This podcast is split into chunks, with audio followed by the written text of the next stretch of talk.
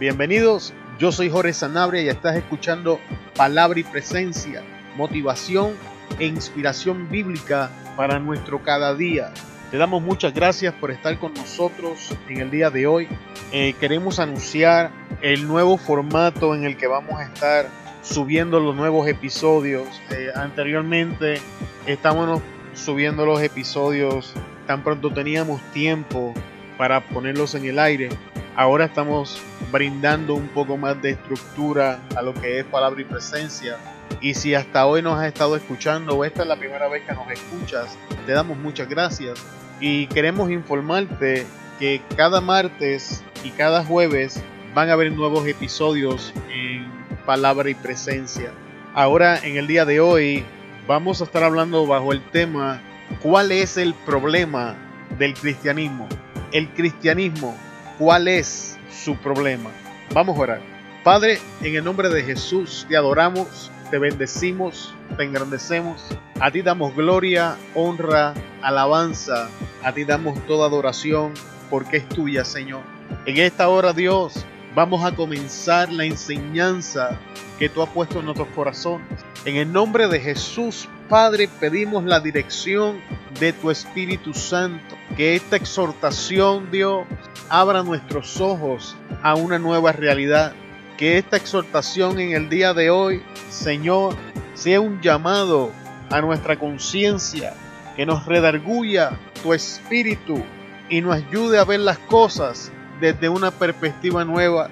Continúa, oh Dios, formando a Jesús en nuestros corazones.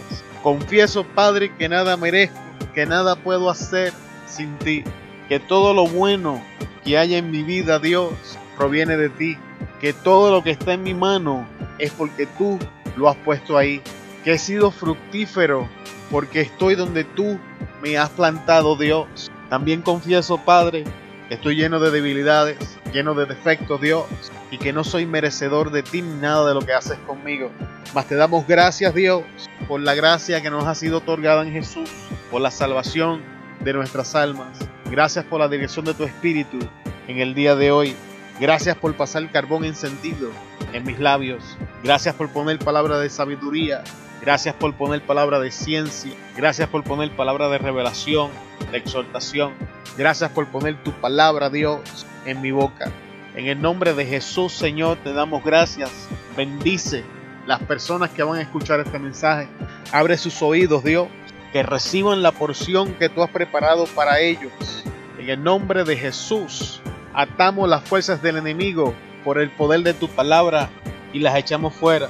Y vamos a exponer tu palabra confiadamente. Gracias, Padre, porque así tú lo has hecho en el nombre de Jesús. Amén. El problema del cristianismo para prepararme para esta exhortación en el día de hoy, hice una búsqueda en el internet y encontré un estudio del Pew Research Center. Este estudio se hizo en el 2012 y este estudio demuestra que el 84% de la población mundial pertenece a algún tipo de religión. Según este estudio, sobre 230 países, el grupo cristiano es el más grande de los grupos religiosos con el 31.5% de los creyentes.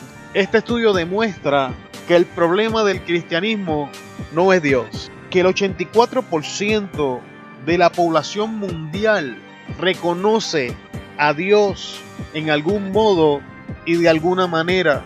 Es cierto que de este 84%, la visión de un gran porcentaje de esto es una visión distorsionada de Dios. Otros, la preferencia de un Dios que hace lo que yo quiero, cuando yo quiero, como yo quiero. Y que este Dios probablemente no es el Dios bíblico. Sin embargo, el 84% del mundo entiende la necesidad de Dios en sus vidas. También este estudio demuestra que el grupo cristiano es la entidad, religiosa más grande del mundo y que dentro del grupo cristiano la religión católica reúne al 50% del 31.5 y el restante 37 pertenece a algunas de las denominaciones protestantes. La Biblia enseña que Jesús interactuaba con los pecadores sin comprometer ni su santidad, ni sus valores, ni su enseñanza, ni su identidad. Una de las razones por la que Cristo fue tan efectivo en lo que él hacía, y perdóname la redundancia, pero en esta parte estamos demostrando que Dios no es el problema del cristianismo. Y una de las razones por la que Jesús era tan efectivo en la predicación del Evangelio del Reino no era solamente porque era el Hijo de Dios, era porque Jesús tenía la capacidad de interactuar con las personas. Jesús tenía la capacidad de socializar con personas que estaban activamente en el pecado, con personas cuestionables, personas acusadas. Sin embargo, en ningún momento Jesús comprometía mientras estaba con estas personas su santidad, su identidad, ni sus valores o enseñanzas mientras participaba en los eventos con estas personas. La Biblia registra que Jesús fue a fiestas. Las bodas de Canaán es un ejemplo de esto. Jesús tenía la capacidad de señalar el pecado. Sin embargo, los pecadores se sentían atraídos hacia él. Jesús comía con publicanos, con prostitutas y la gente del vulgo. Esto era posible por la capacidad de Jesús para separar la identidad de las personas de sus acciones. Jesús no identificaba al pecador con el pecado. Jesús mantenía una línea que dividía la práctica, la práctica pecaminosa del individuo de la identidad del individuo mismo. Esto le daba la oportunidad a Jesús de interactuar con la persona sin mezclarse con el pecado. Esto posicionaba a Jesús en un lugar donde podía apelar a la persona sin la necesidad de involucrarse en el pecado. Jesús no condenó ni a un solo pecador cuando él tenía la capacidad de hacerlo. Jesús señalaba la falta, mas no pasaba el juicio, sino que a todos y cada uno de los pecadores que él encontró le mostró un mejor camino. En Juan capítulo 8, versículo 1 al 11, encontramos la historia de la mujer adúltera, donde llegan los fariseos de aquel entonces, traen a la mujer adúltera a la presencia de Jesús y le dejan estipulado lo que la ley decía que había que hacer con tales personas. Sin embargo, cuando Jesús habla, Jesús tomó la misma ley y se la aplicó a ellos. Para cuando finalizó el evento no quedaba ni uno para condenarla. Jesús la mira y le pregunta, ¿dónde están los que te acusan? Y ella contesta, no hay nadie, se fueron. Yo tampoco te acuso, vete y no peques más. Con saqueo, el jefe de los publicanos, en Lucas 19, versículo 1 al 10, encontramos nuevamente el mismo principio. Saqueo era un extorsionista, un ladrón, un recaudador de impuestos, que había hecho su riqueza a costillas de la extorsión de un pueblo necesitado. El trabajo de, hackeo de saqueo lo posicionaba como una extensión de la mano del imperio romano para oprimir a su pueblo. Y mientras estaba en esta posición, él extorsionaba al pueblo para hacerse de riquezas. Sin embargo, Jesús establece una diferencia entre el ladrón saqueo y saqueo el hijo de Abraham. Al finalizar esta historia, saqueo viene a los pies de Cristo. El paralítico de Betesda fue sanado y enviado y Jesús le advierte a no pecar más para que no le sucediera algo. Esta historia está en Juan capítulo 5, versículo 1 al 16. El hecho de que Jesús le advirtiera que no pecara para que no le viniera algo peor, podemos asumir de que la condición del paralítico era consecuencia de algún tipo de pecado en su vida. Lo que queremos demostrar con estos ejemplos que hemos demostrado hasta aquí es que Dios no es el problema del cristianismo, que Jesús, el Jesús bíblico, tenía la capacidad de llamar al pecado pecado y mostrarlo pecaminoso, tenía la capacidad de juzgar al pecado sin condenar al pecador, tenía la capacidad de aceptar al pecador mientras rechazaba el pecado. Tenía la capacidad de definir la identidad, la identidad del individuo mientras separaba sus acciones. Jesús nos da el prototipo que debemos de seguir en la evangelización moderna.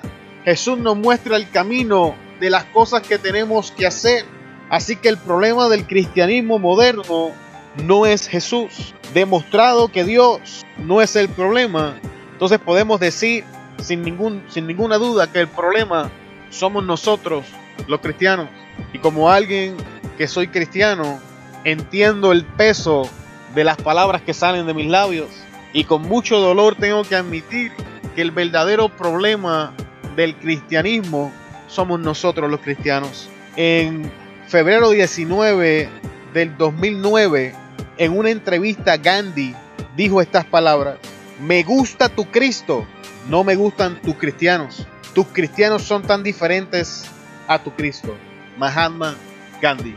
Para este punto de su vida, si usted hace un estudio en la vida de Gandhi, antes de que Gandhi decidiera que todas las religiones tenían algo de verdadero, Gandhi fue seducido por el cristianismo y en Inglaterra compartió con grandes expositores de la Biblia.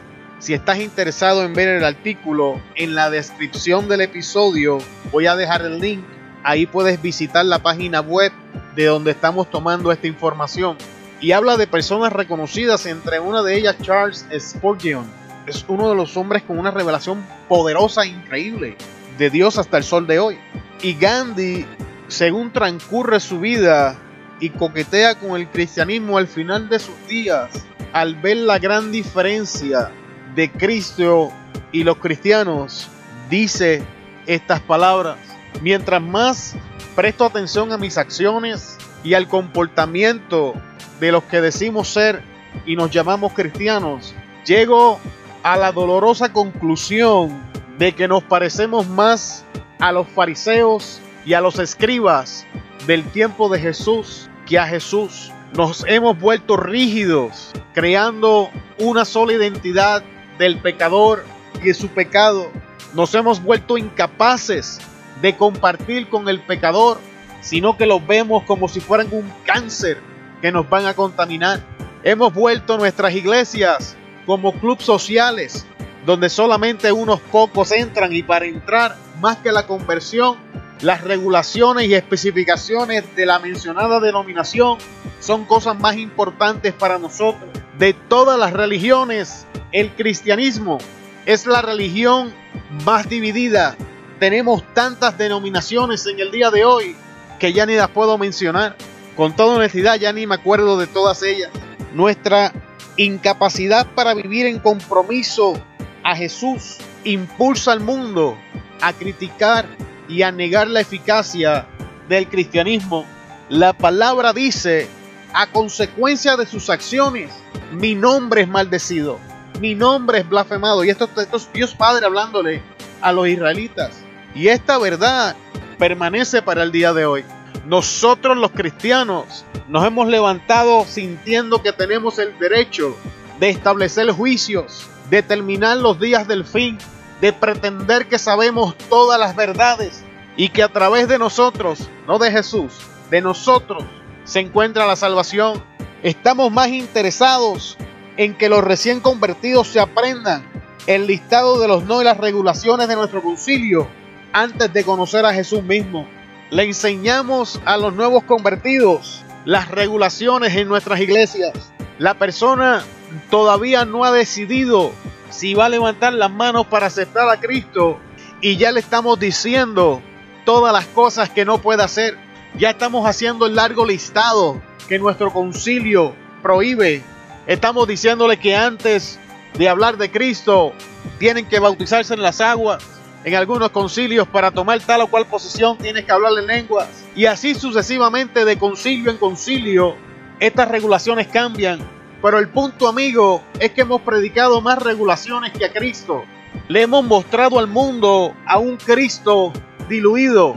Le hemos mostrado al mundo a un Cristo incapaz de perdonar su pecado. Le hemos mostrado al mundo a unos cristianos débiles que debido a que ellos mismos no conocen al Cristo que predican, son incapaces de vivir como Cristo vivió. Nos morimos por la aceptación de las personas porque no entendemos que Cristo nos ha aceptado a nosotros y como no entendemos que hemos sido aceptos en el amado, no podemos aceptar a las personas. Nos dislocamos de la sociedad porque no sabemos cómo compartir con alguien que no sea cristiano. Cuando hablamos de Cristo, la palabra es juicio. Usamos la palabra santo y la explotamos al punto de que ya no podemos compartir con aquellos que no profesan nuestra fe sin darnos cuenta que nos estamos convirtiendo en luz en medio de la luz y no luz en medio de las tinieblas.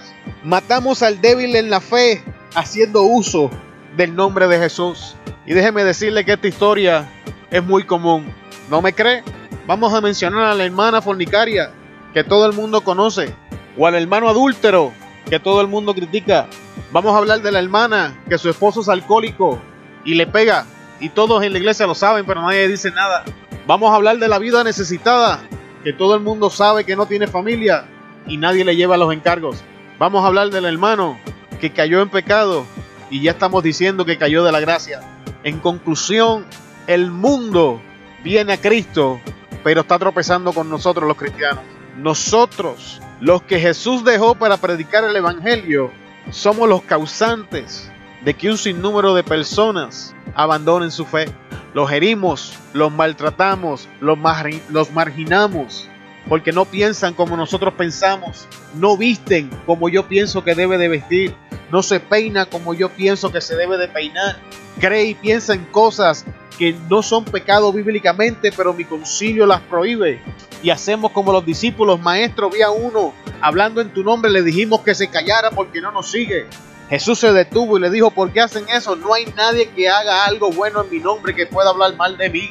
Sencillamente porque no me seguía, sencillamente porque no lo seguían, lo mandaron a callar. No hacemos nosotros igual. No comparte nuestras, nuestras creencias, no comparte nuestra dogmática, no comparte nuestro concilio y lo mandamos a callar tomamos la Biblia y empezamos a arrojar misiles sobre la persona. Palabra que está diseñada para ser fuente de vida, la usamos para la destrucción de la vida que Jesús murió para salvar. Somos intolerantes al pecado del prójimo mientras justificamos el nuestro. En Mateo 18 del 23 al 35 encontramos un buen ejemplo de esto. Dice que un señor tenía un siervo que le debía una fuerte cantidad de dinero y que cuando el siervo no pudo pagar la deuda, se puso de rodillas al escuchar que el Señor dijo, vendan a su esposa, vendan lo que tiene, vendan todo para yo recuperar algo del dinero que he perdido. Y se puso de rodillas y dijo, ten misericordia, yo te lo voy a pagar.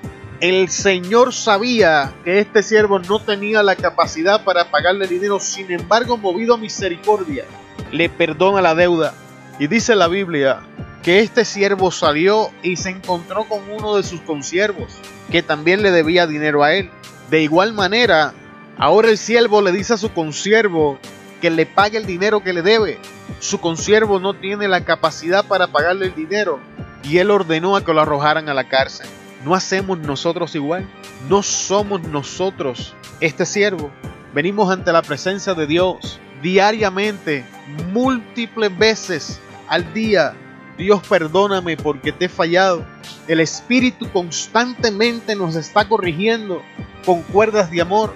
Sin embargo, cuando nosotros vemos al pecado de otra persona, cuando nosotros vemos la falta de otra persona, hacemos exactamente como este siervo, arrójalo a la cárcel, eres un pecador, te mereces lo que te está pasando.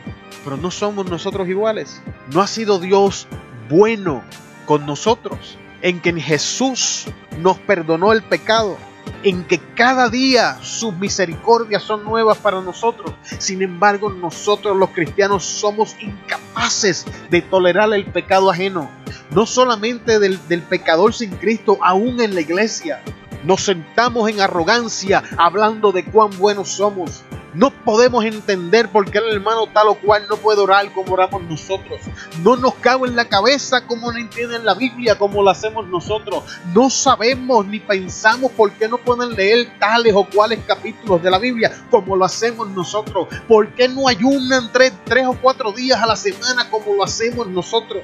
Y somos intolerantes a la debilidad del ajeno. Por esto y por muchas cosas más, amigos es que los cristianos somos el enemigo número uno del cristianismo. Y digo estas palabras con dolor en mi corazón porque yo también soy cristiano. Porque yo también caigo en alguna de estas categorías. Estas palabras no son para santificarme, no son para sentirme superior a nadie. Toma estas palabras como lo que son, una llamada de alerta del Espíritu Santo. El tiempo se acerca, amado. Cada día que pasa, la venida se acerca, es un día menos en, la, en el reloj del Padre. Salgamos allá afuera a predicar el Evangelio de la, de la gracia.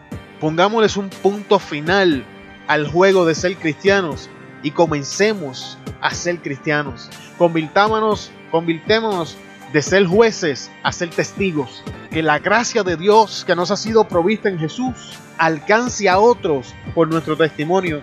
Y someto estas palabras a su consideración para finalizar el capítulo en el día de hoy. Cuando terminamos de hablar con un grupo de personas, cuando nuestra presencia sale del escenario, podrán decir esas personas, Dios está con él, el Espíritu Santo habita ahí. Podrán decir estas personas, ¿sabes qué? Por la manera en que vive, yo consideraría ser cristiano. Se despide Jorge Sanabria en el día de hoy. Medita en estas palabras y si el episodio ha sido de bendición a tu vida, compártelo. Te bendigo en el nombre de Jesús y será hasta el próximo episodio. Amén.